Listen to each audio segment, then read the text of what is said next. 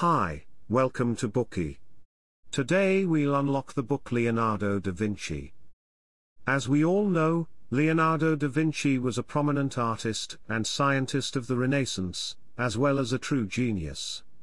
But in the eyes of Walter Isaacson, the author of this book, we should be wary of the word genius, because slapping the genius label on Leonardo oddly minimizes him by making it seem as if he were touched by lightning. In fact, Leonardo's impressive painting skills didn't result from a natural talent, but from his decades-long observation of nature as well as his research and experiments in various fields of study. His intense observation of movements allowed his paintings to be realistic and lively.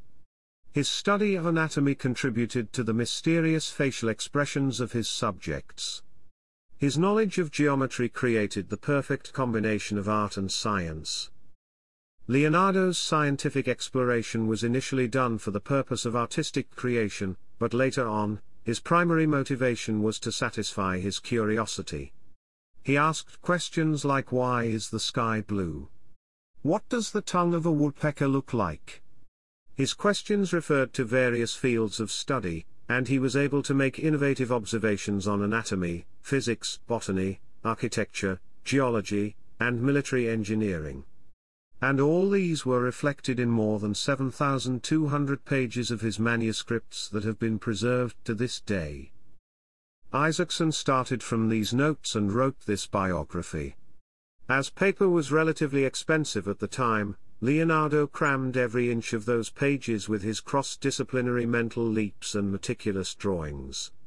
With a keen eye, Isaacson dissected these complicated notes, showing us the reasons behind Leonardo's thoughts and actions, as well as his colorful inner life. Isaacson is a renowned American biographer.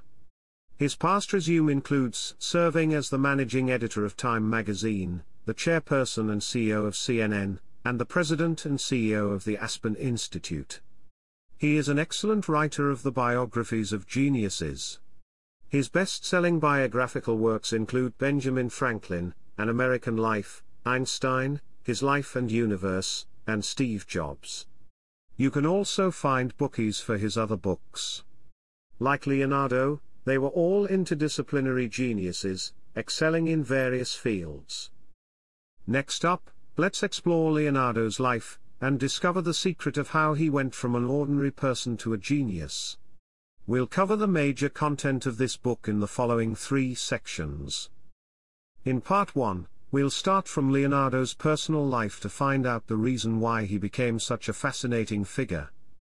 In part 2, we'll adopt a scientific perspective to learn about his curiosity and fantasies. In part 3, we'll look at the perspective of art and talk about his techniques as an artistic perfectionist. Dir hat dieser Podcast gefallen? Dann klicke jetzt auf Abonnieren und empfehle ihn weiter. Bleib immer auf dem Laufenden und folge uns bei Twitter, Instagram und Facebook. Mehr Podcasts findest du auf meinpodcast.de.